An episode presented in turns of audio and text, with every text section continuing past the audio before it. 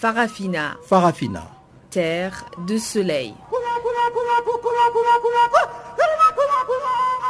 Farafina. Farafina. Un magazine d'infos africaine.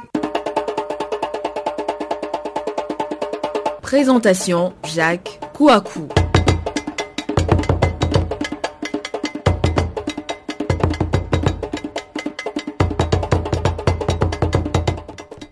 Bonjour à toutes, bonjour à tous. Merci de nous retrouver sur Channel Africa pour suivre votre programme quotidien Farafina sur la voie de la renaissance africaine. La technique aujourd'hui est l'affaire de Adrienne Kenny. Je suis Jacques Kouakou à ce microphone ensemble avec vous pour 55 minutes d'information panafricaine.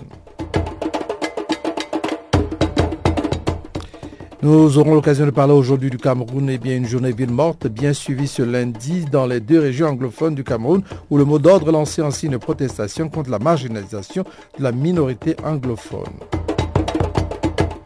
Au Tchad, vive inquiétude dans les médias et l'opposition après l'enlèvement d'un journaliste proche de l'opposant Ngarleje Yoronga. Et puis nous parlerons aussi de l'UNESCO par rapport à une rencontre sur des arts en Irak et en Iran.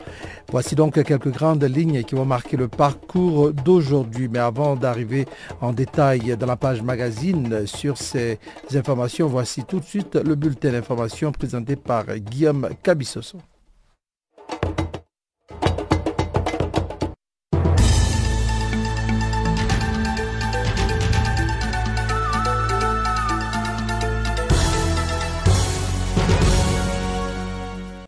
Chers auditeurs de Canal Afrique, bonjour à tous. Nous ouvrons ces bulletins d'information par l'Algérie où deux policiers ont été blessés après qu'un kamikaze qui tentait de déclencher sa ceinture explosive a été neutralisé devant le siège du commissariat de Constantine dimanche soir. Les autorités algériennes n'ont pas précisé si l'assaillant avait été tué ou blessé par l'explosion. Selon les médias locaux, l'attaque qui s'est produite vers 21h locale avait visé un commissariat de Bab el Kantra, quartier populaire de la ville de Constantine dans l'est de l'Algérie. Le quartier a été fermé par des unités de la brigade de recherche et d'intervention spécialisée dans la lutte contre le terrorisme. C'est le premier attentat à l'explosif commis depuis 2007 dans cette ville. Un attentat quasi similaire avait eu lieu dans la même ville quelques semaines avant les élections législatives. Le 28 novembre dernier, un officier de la police a été assassiné dans un restaurant par deux hommes armés. Ils ont été identifiés comme étant des islamistes armés. La semaine dernière, l'armée avait annoncé avoir tué 14 terroristes lors d'une vaste opération de ratissage menée dans la région des Bouira à 125 km au sud-est d'Alger. Depuis le début de l'année, au moins 22 islamistes armés ont été tués dans cette région. Au Soudan, pendant ce temps, un travailleur humanitaire tchèque condamné à 24 ans de prison pour espionnage et incitation à la haine a été libéré dimanche et a quitté le pays.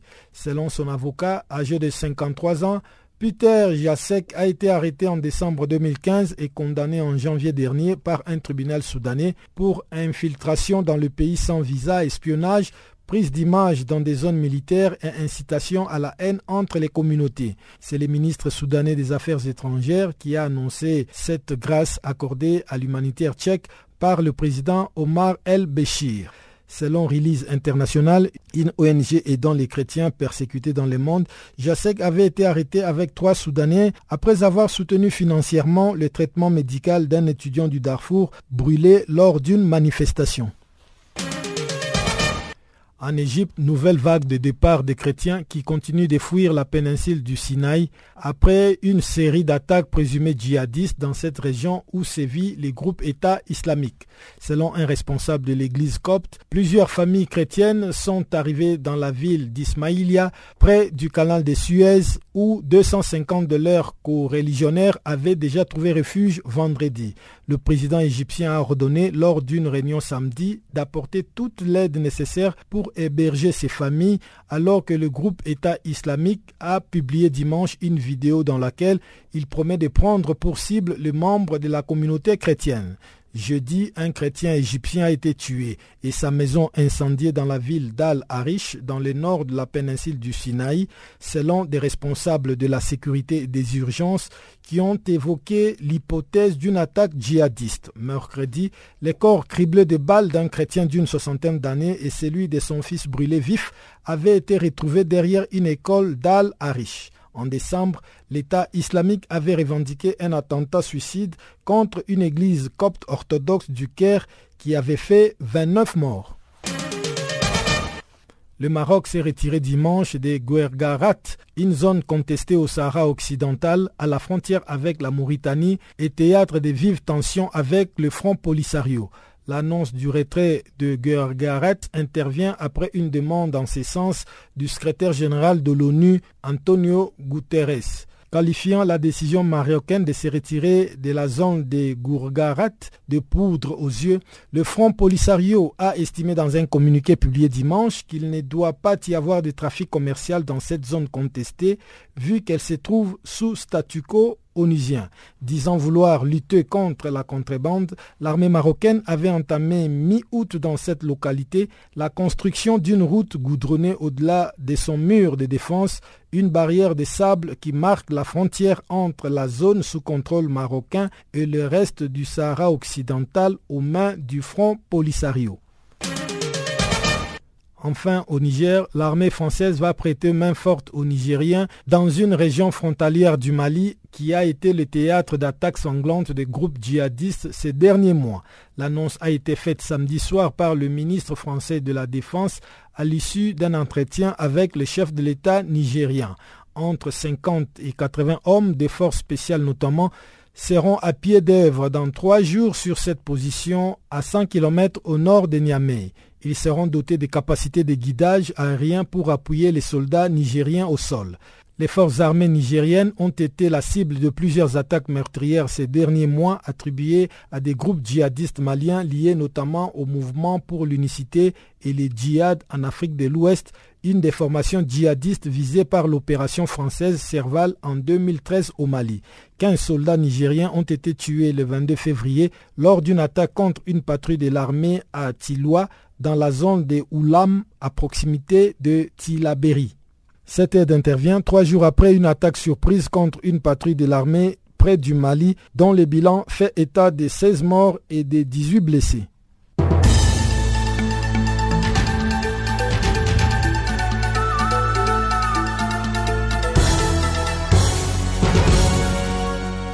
Oh, yeah. Africa, Africa, Africa, Africa, Africa. Eh. Je m'appelle Salif Keita. Vous écoutez Channel Africa, la voix de la renaissance africaine. Voilà donc, euh, c'est pour introduire maintenant la page magazine avec Salif Keita et nous allons commencer par le Cameroun. Une journée ville morte bien suivie ce lundi dans les deux régions anglophones du Cameroun, donc, où le mot d'ordre lancé en signe de protestation contre la marginalisation de la minorité anglophone.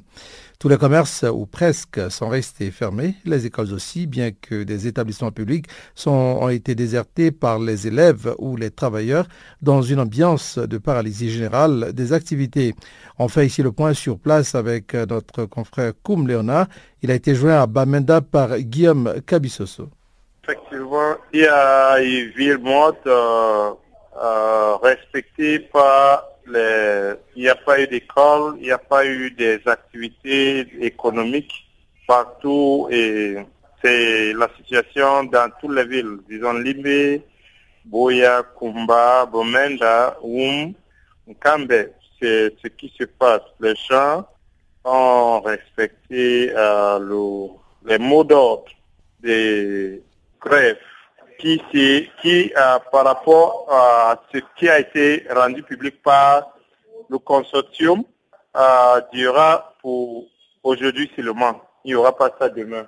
Est-ce que euh, cette journée ville morte, c'est tout justement dans la suite des protestations contre, en tout cas, la marginalisation de la partie anglophone au Cameroun? Oui, oui, oui. Et surtout pour les arrestations des leaders des constructions et bien d'autres parce que les arrestations se poursuivent. chaque jour, il y a eu le président des parents d'élèves dans le nord-ouest qui a été arrêté. Avant, il y a eu le proviseur du lycée bilingue de Baïlé qui est à Bamenda qui a été arrêté aussi. Donc, c'est ça. Mais on sait que les leaders euh, de ces syndicats à la tête de ces mouvements sont toujours emprisonnés.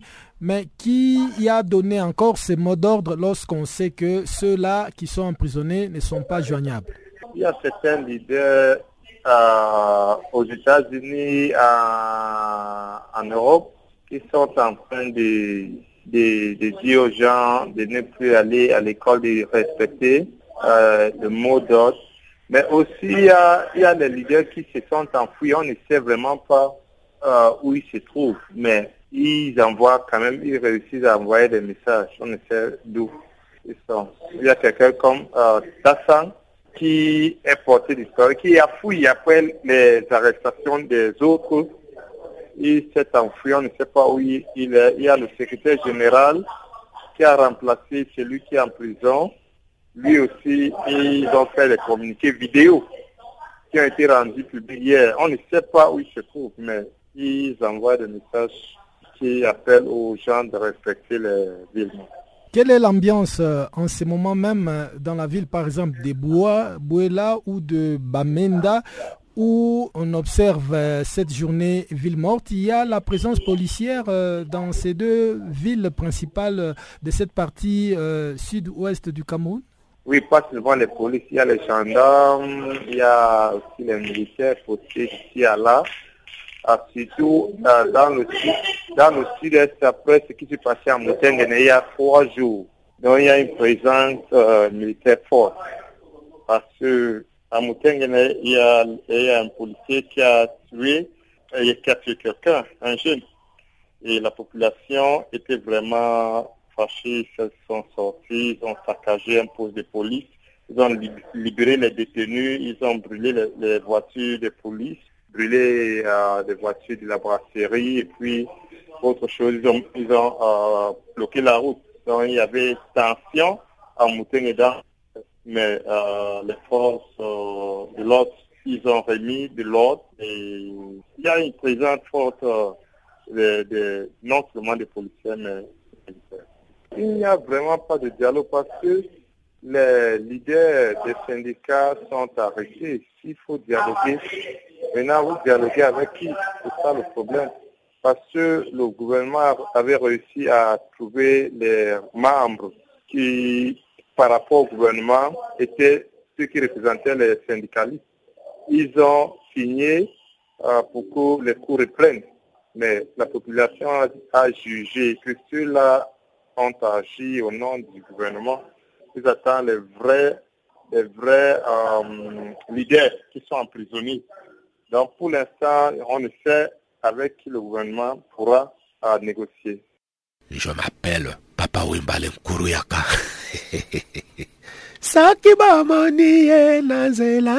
Oh. Vous écoutez Canal Afrique. Voilà, après donc euh, cet élément sur euh, le Cameroun, nous nous rendons maintenant au Tchad. Vives inquiétudes dans les médias et l'opposition après l'enlèvement d'un journaliste proche de l'opposant Ngarleji Yoronga. Daniel Ngadjadoum a été enlevé dimanche à la sortie de l'église par des inconnus. Un enlèvement qui intervient trois jours seulement après que ce journaliste ait été convoqué par la police. Voici ici des explications avec Adoum Mahamat. Il est secrétaire général de l'Association des professionnels des médias au Tchad. Ses propos sont recueillis par Guillaume Kabissoso.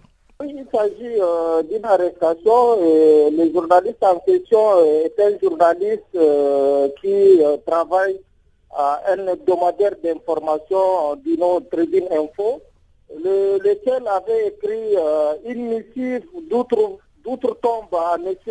François Ngarta, qui est euh, l'ancien président tchadien, le feu Ngarta François Tombalbaï. Et il a un peu, un peu euh, parlé du comportement du chef de l'État. Et donc, euh, les gens, quand ils ont vu les titres Idriss Déby Itno, un président poker menteur, ils ont trouvé qu'il a outrepassé un peu euh, sa limite parce qu'ils pensaient que ce n'était plus la diffamation, mais c'était plutôt une injure, une insulte à l'égard du chef de l'État. Et donc, c'est par rapport à cet article incriminé qu'il a été euh, arrêté et mis sous, euh, sous les verrous. Et donc, beaucoup d'organisations de, de, la presse tchadienne avaient demandé sa libération parce qu'ils estimaient que euh, il ne devrait pas euh, être arrêté parce qu'il a écrit euh, un article, parce qu'il a dit certaines choses de vive voix. ce matin, il y avait une réunion qui a été tenue au niveau de la maison des médias et les gens avaient décrypté un peu la situation. Pour certains, les faits sont vraiment ne sont pas clairs et que le journaliste en question avait un peu dénigré le chef de l'État. Et vous savez, depuis un certain temps, euh, le chef de l'État lui-même euh, a reconnu euh, cette déviance de, la presse cadienne. Et nous, au niveau de l'association des professionnels des médias au Tchad, notre position, c'est que nous ne voulons plus des arrestations au niveau du milieu de la presse cadienne. Mais de l'autre côté, on veut demander aussi à nos confrères, aux jeunes journalistes d'être aussi, de rester professionnel et de dire les faits tels que ça se passe. Parce que euh, tout n'est pas noir et euh, il faut vraiment positiver aussi quelquefois l'image de notre pays. Parce qu'en en tant que nationaliste, il ne faut pas vraiment euh, chercher les problèmes là où les problèmes n'y a, a pas. L'autre chose, c'est que beaucoup ont dit, ont décrit la façon de ces jeunes journalistes qui, euh, ces derniers temps, aiment euh, trop tomber dans les, les injures. On avait dit euh, ce matin que ce qu'on ne peut pas dire en face à la personne, il ne faut pas se cacher derrière les micros, il ne faut pas se cacher derrière les plumes pour, pour les dire.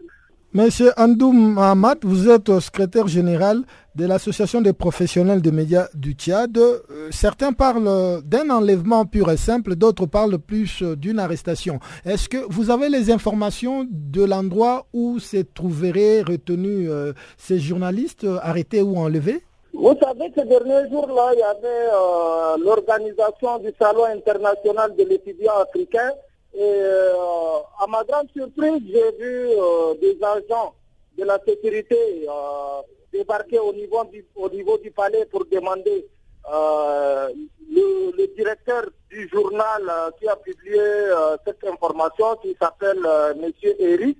Et donc, on a cherché à savoir pourquoi les agents de la sécurité cherchent Monsieur Eric, le directeur de publication de Tribune Info. Et là, on nous a dit que le directeur, étant le, premier responsable du journal qui a permis euh, la publication d'un article, encourt les mêmes peines que l'auteur de l'article et il est, recherché parce qu'il devrait répondre de certaines euh, de ses actes. Et donc, avec les week-ends, je n'ai pas eu le temps de, de vérifier dans quelle maison d'arrêt, dans quelle cellule, dans quel commissariat, dans quelle gendarmerie il se trouve. Mais on est en train de vouloir euh, chercher la position du journaliste incarcéré. Et dans les jours à venir, on peut euh, savoir euh, où il se trouve. Mais tu vas où comme ça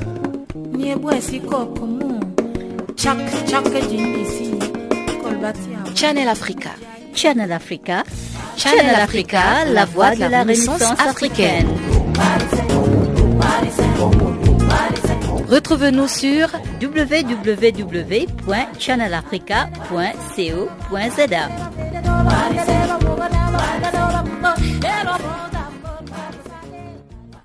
Restons dans cette partie du continent pour parler cette fois-ci d'autre chose.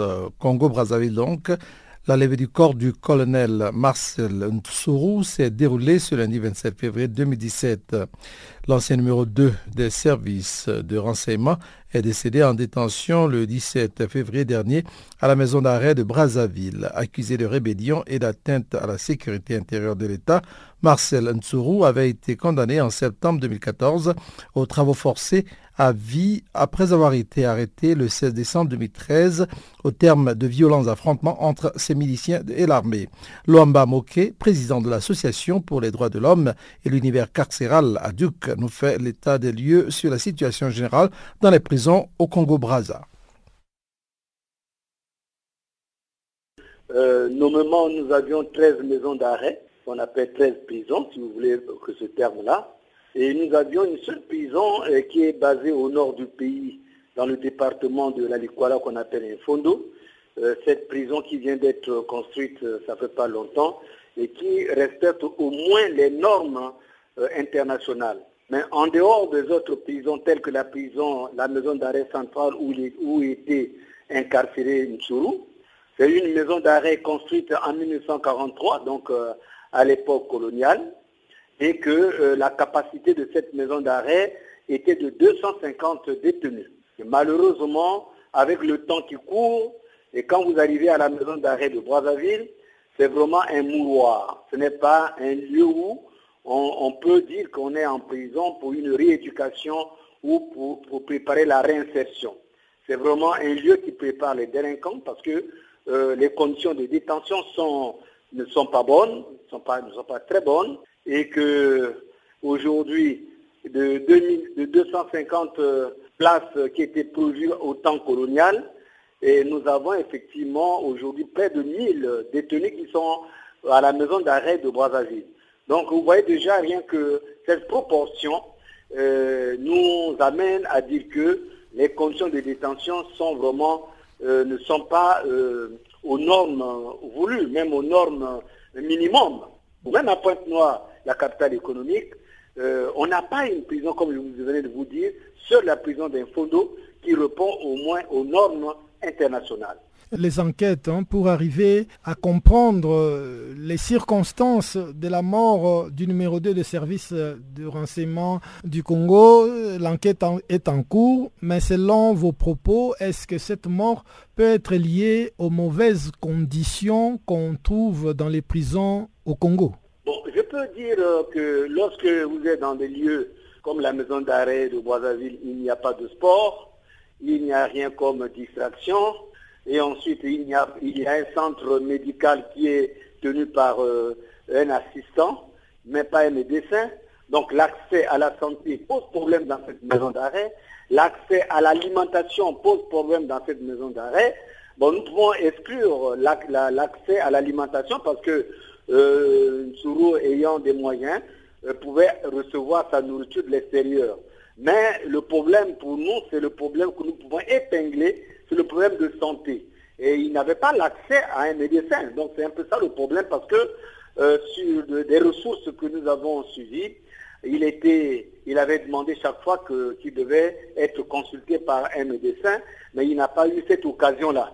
Et que euh, c'est aussi un malade euh, le colonel Souré était malade parce que son co-détenu de, 4 mars, qui est maintenant libre, que nous avons, on s'est rapproché de lui pour dire qu'est-ce qui s'est passé réellement. Il a dit non.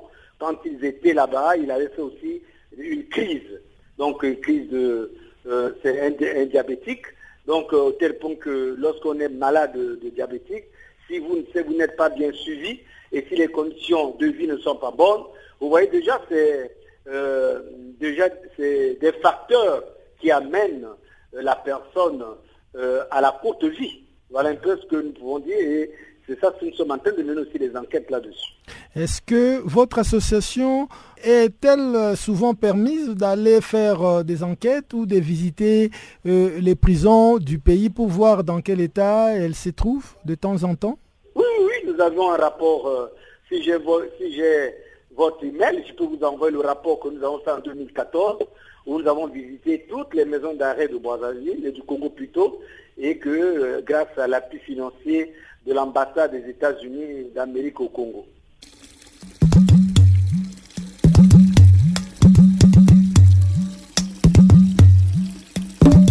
Vous écoutez Channel Africa à la radio et sur internet www.channelafrica.org.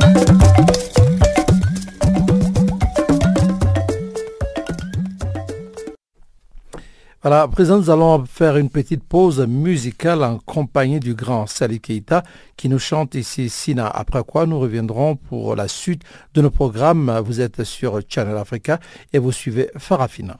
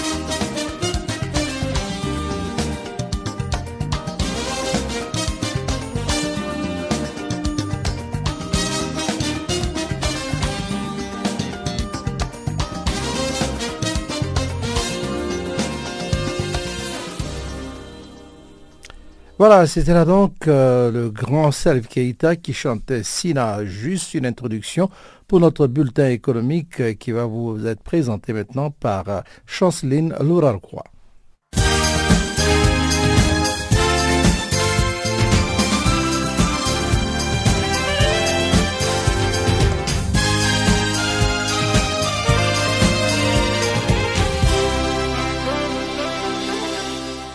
Bonjour, chers auditeurs du Channel Africa. La Banque mondiale annonce ce lundi que la somme de 60 millions de dollars sera débloquée d'ici juin pour la Gambie. Cette décision a été prise par le vice-président de la Banque mondiale pour la région Afrique, Maktar Diop, en marge de sa visite le week-end en Gambie. Ces fonds devraient permettre à la nouvelle administration de renforcer son budget et de faire face aux défis économiques. Le vice-président a également visité les collèges des Koutou, bénéficiaires du programme d'appui de la Banque mondiale au secteur de l'éducation en Gambie. Signalons que la dite visite a été une occasion pour les groupes de la Banque mondiale de réaffirmer son soutien à la population gambienne. Notons que d'autres rencontres avec les bailleurs comme les Fonds monétaires internationaux et la Banque africaine de développement sont prévues cette semaine pour l'obtention d'aides supplémentaires. Toujours dans ce même cadre d'idées, la Banque mondiale va allouer 50 millions de dollars pour soutenir les tourismes Bénin. Ce soutien s'inscrit dans le cadre du programme de compétitivité et de tourisme transfrontalier stratégique quinquennal.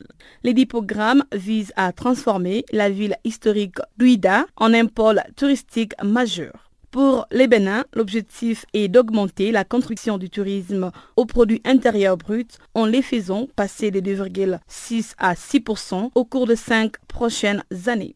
Et d'après l'Organisation mondiale du tourisme, les arrivées des touristes internationaux ont été augmentées de 3,9% en 2016 pour atteindre un total d'un milliard 235 millions.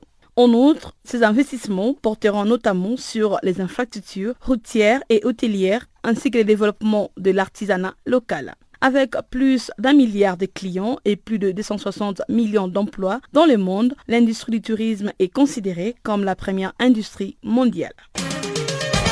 Restons toujours au Bénin avec les Fonds monétaires international qui a accordé le week-end un prêt de 150,4 millions de dollars sur trois ans. Ces plans visent à soutenir les plans de relance économique initiés par le président de la République du Bénin, Patrice Talon. Évalué à plus de 9 milliards de francs CFA, soit 15 milliards de dollars, les plans quinquennales du gouvernement Talon devrait notamment permettre de créer plus de marge budgétaire par la modernisation des administrations fiscales et douanières. Rappelons que cet accord survient six ans après un autre programme de prêts de 109 millions de dollars accordé par les fonds monétaires internationaux en juin 2010. Les conseils des ministres du Togo a procédé le week-end à la nomination d'un commissaire général par intérim de l'Office togolais des recettes. Il s'agit de Kodjo Adedze. Ces derniers deviennent donc les nouveaux commissaires des douanes et des droits indirects de l'Office. Il remplace à ses postes le Rwandais Henri Gaperi aux affaires depuis l'opérationnalisation de l'institution en janvier 2014. Cet établissement public à caractère administratif, l'Office togolais des recettes, est né de la fusion des directions des douanes et des impôts. Pour 2016, elle a annoncé des recettes de 568,5 milliards de francs CFA collectés sur le 575 attendu, soit un objectif atteint à 99%. En 2017, elle table sur 625 milliards de recettes. La Guinée a lancé le week-end une nouvelle compagnie aérienne nationale dénommée Air Guinéen Airlines. C'était en présence du chef de l'État guinéen Alpha Condé, les groupes Business Marketing dirigés par Antonio Soare et les présidents directeurs général du groupe français Régour Aviation dirigé par Alain Régour. Guinéen Airlines se déployera progressivement en desservant d'abord par des vols domestiques le capital provincial du pays et aussi africaine avant d'envisager des vols langue courrier sur d'autres continents. Selon les lancements, les liaisons prévues sont des Labé à Dakar et des Dakar à Banjul, ensuite des Nzerekore à Abidjan et des Nzerekore à Morovia, et puis des Morovia à Freetown, y compris des Kanka à Bamako et des Bamako à Abidjan, enfin des Siguri à Bamako et des Bamako à Abidjan. Autre chose à savoir, les groupes Business Marketing est un groupe de loteries spécialisé dans les paris sportifs. Ces groupes entendent donc s'appuyer au Rigour Aviation, qui est un allié d'expérience sur les continents pour s'investir dans l'aviation civile.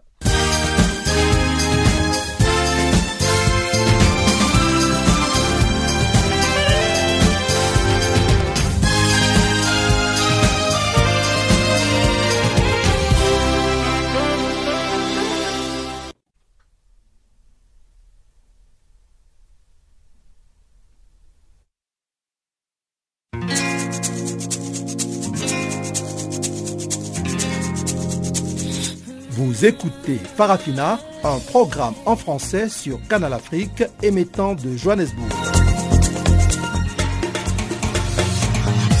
Pour vos réactions à nos émissions, écrivez-nous soit à l'adresse électronique suivante farafina.channelafrica en un seul ou envoyez-nous un SMS au numéro qui suit 00 27 833 81 56 59.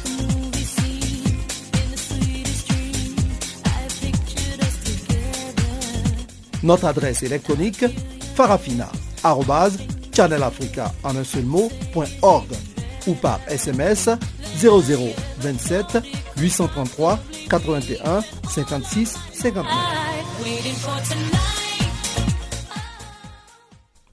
Voilà, je rappelle que si vous venez de nous prendre en marche, eh bien, sachez que vous êtes sur Channel Africa et vous suivez Farafina, votre programme en français sur la voie de la Renaissance africaine. Dans la seconde partie de ce programme magazine, nous allons ouvrir avec le Nigeria pour dire que les organisations des Nations Unies et plusieurs gouvernements se sont rencontrés à Oslo le vendredi 24 février dans le cadre d'une conférence humanitaire en faveur de la région du Nigeria et du bassin du lac Tchad afin d'empêcher une propagation de la crise humanitaire. Voici ici donc à ce propos l'interview que donnait avant même l'événement Daniel Donati, directeur adjoint de la division des urgences et de la réhabilitation de la FA ce sont les propos recueillis par notre confrère Muriel Sarr de la FAO.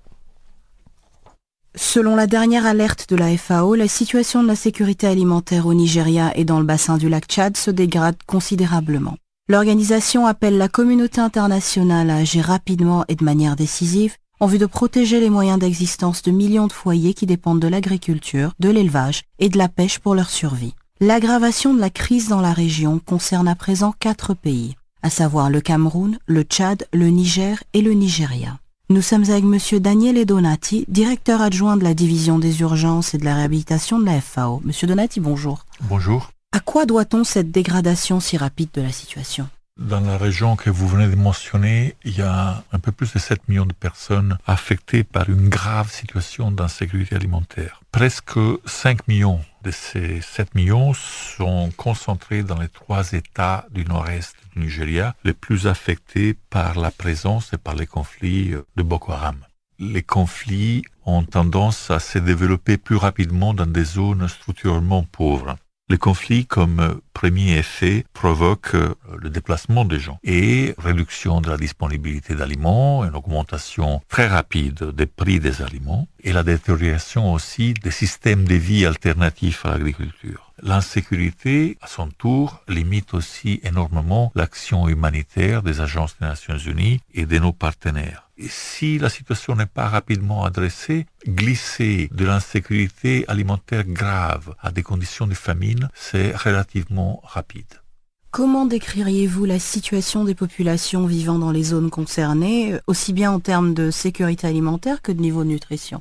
Sur le plan nutritionnel, qui normalement progresse à un pas moins rapide que l'insécurité alimentaire proprement dite, la situation était déjà alarmante vers la fin de l'année 2015. Déjà en juin 2016, le gouvernement nigérien avait déclaré un état d'urgence nutritionnelle dans l'état de Borno. Et la malnutrition globale aiguë avait déjà atteint des niveaux que nous on classifie entre crise et urgence, donc à un niveau très, très élevé. Et cela se concentre surtout dans les territoires de nouvelles libérations et dans certains camps de déplacés comme Bama et Banki. Et que fait la FAO pour soutenir le Nigeria et les pays du bassin du lac Tchad? Le panier d'action que la FAO, en collaboration aussi avec le, Programme alimentaire mondial, est très articulé. Ça varie de la fourniture des semences, euh, la réhabilitation des infrastructures endommagées par les conflits, des programmes de multiplication de semences, la réhabilitation des infrastructures de stockage, la fourniture d'aliments pour les bétails euh, et la fourniture d'animaux aussi pour ceux qui ont tout perdu, action d'aquaculture, réhabilitation des marchés et aussi injection de moyens financiers au niveau des familles pour soutenir leur capacité de dépenses dans la phase de soudure entre la situation actuelle et les prochaines récoltes qui devraient intervenir vers le mois de septembre 2017. Je vous remercie, Monsieur Donaté. C'est moi qui vous remercie.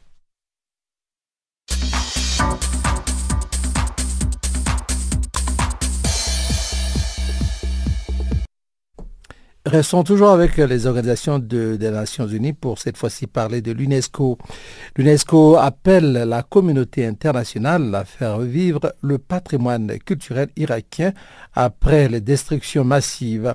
La conférence internationale de coordination sur, sur la sauvegarde du patrimoine culturel dans les zones libérées d'Irak, organisée au siège de l'UNESCO, a clos ses travaux vendredi dernier en jetant les bases d'une action d'urgence et à plus long terme pour préserver les sites archéologiques riches, divers et séculaires du pays, ses musées, son patrimoine religieux et ses villes historiques. Voici ici une interview euh, de Nada Al-Hassan, c'est lui le chef de l'unité des États arabes au Centre du patrimoine mondial de l'UNESCO. Il est interviewé par Jérôme Longuet de Radio ONU. L'objectif principal était de dessiner avec euh, les experts internationaux, les partenaires institutionnels euh, de l'UNESCO qui s'occupent euh, de patrimoine bâti, de patrimoine mobilier, donc d'objets culturels et de musées, de dessiner un plan d'action pour les zones libérées du nord de l'Irak ou en cours de libération et où la situation de dévastation était est, toujours immense. Alors justement, est-ce que deux jours suffisent pour euh, élaborer un tel plan d'action? Et, d'abord avec quelles personnes, quelles ressources humaines vous pouvez faire un tel plan d'action? Deux jours, bien sûr, ne sont pas suffisants, mais deux jours euh, de mobilisation à haut niveau euh, pour les partenaires irakiens qui étaient ici, du ministère de la Culture euh, et du département des Antiquités d'Irak, avec tous les directeurs irakiens en charge des musées, des sites archéologiques, des villes historiques, des bâtiments historiques, etc., des musées, avec les plus grands musées du monde comme le Louvre et le British Museum le Smithsonian Institution, avec euh, les universités, etc. C'est une mobilisation d'expertise, c'est une mobilisation d'énergie et c'est une preuve de vouloir travailler ensemble de manière coordonnée pour éviter les duplications et décider ensemble des priorités. Donc en deux jours, on a pu discuter des priorités immédiates et des priorités à moyen terme. Est-ce que justement un état des lieux euh, par rapport à ces fameux euh, biens euh, mobiliers et immobiliers a pu être fait? Alors, nous avons fait un état des lieux que nous avions évidemment préparé déjà avant la conférence. Nous l'avons enrichi grâce aux présentations surtout des collègues irakiens.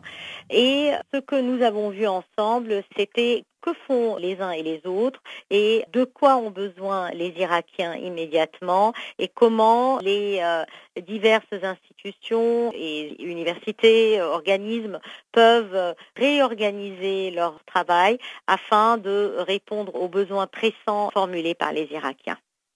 Alors, est-ce que justement cet état des lieux est susceptible de mise à jour? Euh, Parce que bien sûr, la situation... Bien sûr, bien sûr, c'est un travail évolutif, évidemment. Et, donc, est-ce que justement, ça permet cet état des lieux euh, de voir les niveaux de dégradation et, les niveaux de destruction euh, d'une part, mais aussi le, problème peut-être des vols et du trafic d'œuvres d'art? Oui, tout à fait. Euh, prenez par exemple un site euh, comme Nimroud, qui a été, qui est actuellement dans les zones libérées et où euh, l'UNESCO s'est rendu le mois dernier. C'est un site qui a subi des destructions intentionnelles des éléments sculptés, qui a subi des fouilles illégales. Sur le site, on a des fragments de sculptures parsemés partout. On a des trous, on a des murs qui manquent de tomber. Donc, il y a une série de mesures d'urgence à faire comme sécuriser euh, avec des forces de police ou des forces militaires ou même physiquement avec une fermeture euh, physique les sites, ce site-là, rassembler les fragments culturaux, architecturaux, les inventorier et les stocker dans un endroit sûr et sécuriser les structures en place qui manquent de tomber, les protéger des éléments, donc s'il pleut dans le futur, etc. Donc ça, ce sont des mesures rapides. Et puis, communiquer à Interpol les possibles éléments volés qui sont manquants euh, ou qui étaient sur le site et qui n'y sont plus. Voilà, par exemple, le genre de choses qu'on peut faire immédiatement aujourd'hui. Est-ce qu'il y a justement des moyens euh, qui sont mis à disposition, des moyens de traçabilité de certaines œuvres? Les moyens de traçabilité sont possibles pour les œuvres qui sont inventoriées dans les musées ou pour euh, les éléments sculpturaux qui font partie d'un site archéologique et qui ont été relevés, documentés, photographiés, etc. Ce qui est plus difficile à tracer, ce sont les objets culturels qui ont été fouillés illégalement et l'Irak, euh, comme d'autres pays dans la région, a été victime de fouilles illégales extensives de beaucoup de ces sites. On a vu, les collègues irakiens nous ont montré même des tunnels creusés par euh, ISIS pour euh, chercher carrément des objets culturels en sous-sol. Ces objets sont inconnus, évidemment, puisqu'ils étaient euh, enterrés, mais ce qui est connu, c'est la typologie des objets qui proviennent d'un site ou d'un autre, parce que les archéologues ont déjà étudié les sites et étudié l'histoire de l'art et, attribué une certaine euh, typologie stylistique à certains sites. Ça, ça fait l'objet de ce qu'on appelle la liste rouge de l'ICOM, c'est euh, le Conseil international des musées, qui établit des listes rouges des pays où les collections sont à, risque.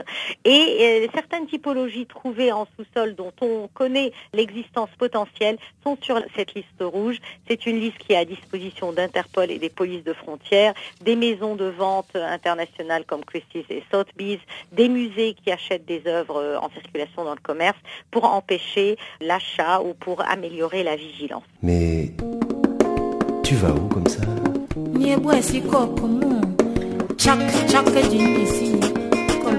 Channel Africa. Channel Africa Channel Africa, la voix de la Renaissance africaine. Retrouve-nous sur www.channelafrica.co.za. Voilà, après donc euh, cet élément, nous allons maintenant passer au bulletin des sports qui aujourd'hui vous est présenté par euh, Chanceline Lourarquois, après quoi nous aurons encore euh, le droit à un intermède musical. Voici donc le bulletin des sports.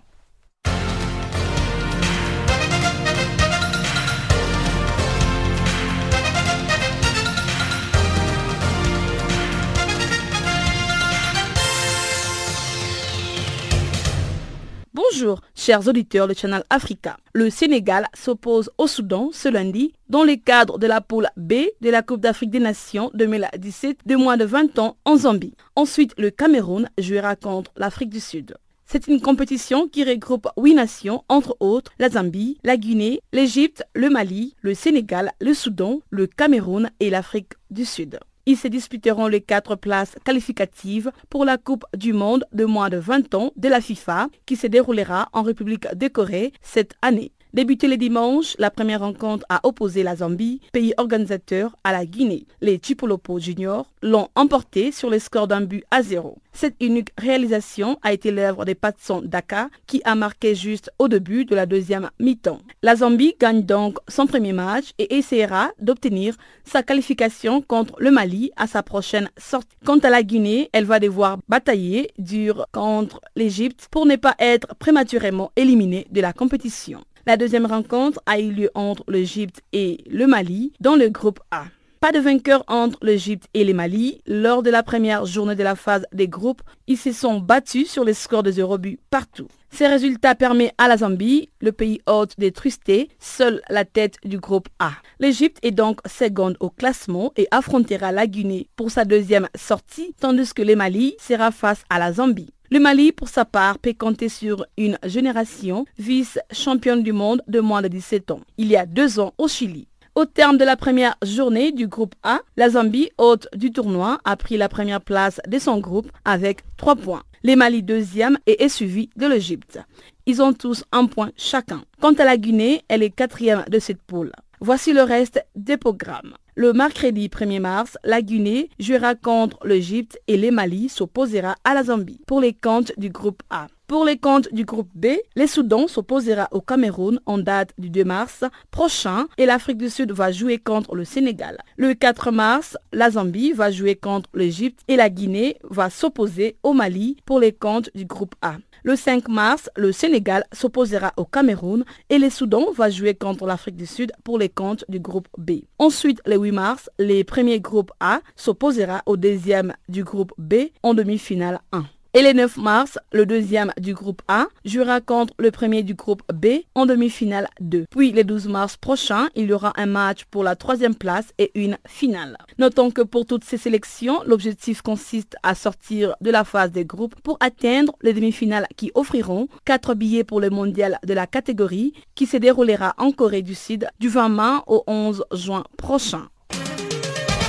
Au Gabon, à l'issue d'une conférence de presse tenue le week-end à Franceville, les organisateurs du Tour cycliste international appelé Tropical Amissa Bongo ont officiellement lancé l'édition 2017. La première étape commence ce lundi entre Mwanda et Akini sur une longueur de 150 km les Tropical Amissa Bongo s'organisent dans l'objectif de se battre pour gagner deux étapes. Parmi les coureurs, nous retrouvons Thomas Vauquer et son coéquipier Johan Djene de l'équipe Direct Énergie, le Russellin Testform Okuba Mariam, meilleur cycliste de l'année 2016, le Rwandais Bonaventure, Oui Zeimana et enfin le parrain Bernard Ilnotz. Le Camerounais François Omam Biyik a été nommé le week-end au poste de sélectionneur de fauves de Lubangu pour les deux prochaines années. Il a pour mission de conduire les fauves de Lubangu aux éliminatoires pour la qualification de la Coupe d'Afrique des Nations 2017 qui doit se jouer au Cameroun. François Omam Biyik remplace l'attaquant des Lions indoptables Blaise Kopogo à la tête de la sélection nationale de la République centrafricaine. La Fédération togolaise de cyclisme a organisé le week-end une course de présélection en vue du Tour cycliste du Togo qui aura lieu du 11 au 16 avril prochain. Au total, 20 coureurs sont retenus pour la deuxième épreuve qui est la course contre la montre individuelle. Pour cette dernière course de présélection, les coureurs sélectionnés seront lancés à deux minutes d'intervalle sur une distance de 40 km entre Thévier et AEP. Cette épreuve déterminera le 14 cyclistes qui vont prendre part à la mise au vert qui aura lieu à Dany dans la préfecture des Clotos. Après une course de 133 km, Aganka Raouf a franchi premièrement la ligne d'arrivée. Les numéros 1 togolais dévancent Toulassi Doji et Daku Edem respectivement deuxième et troisième. Une quarantaine de cyclistes issus de clubs togolais ont pris part à cette course qui s'est déroulée sur les tronçons à partir d'Adetikopé et Nosté.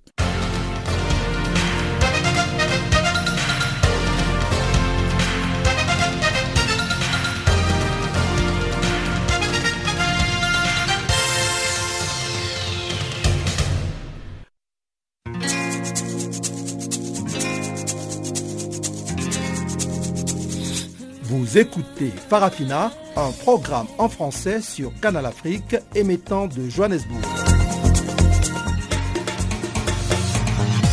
Pour vos réactions à nos émissions, écrivez-nous soit à l'adresse électronique suivante farafina.channelafrica en un seul mot, ou envoyez-nous un SMS au numéro qui suit 00 27 833 81 56 59.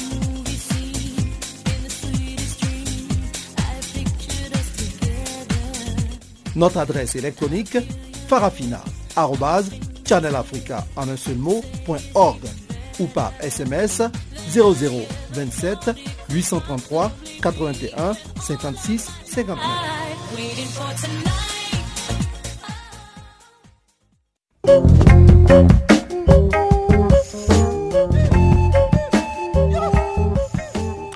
Voici qui met donc un terme à Farafina pour ce jour. Eh bien, Farafina a été mise en onde pour vous par Adrienne Kenny, Jacques Kwakwa, ce microphone, ensemble avec toute l'équipe. Nous vous disons merci d'être resté jusqu'à cette heure. Eh bien, on va se retrouver demain à la même heure sur la même fréquence. Portez-vous bien et tout simplement à très bientôt. Au revoir.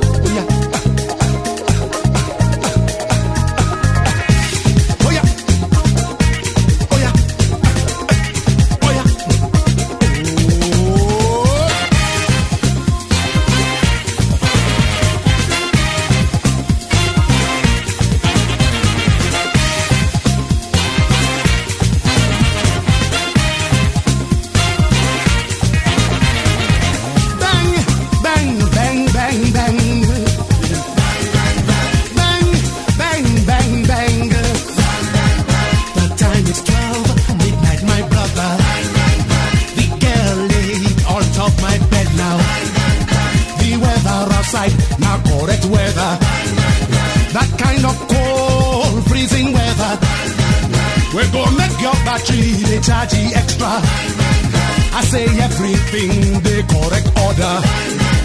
The girl fine, I mean she's so fine, no. Her body tight, now wahala. Anya she just makes me wonder. Her breast be like you don't love Maria. I say everything in the correct order. She said thief and he don't stop. She said, squeeze me now, now. She said, love me if and don't stop. She said, squeeze me now, now.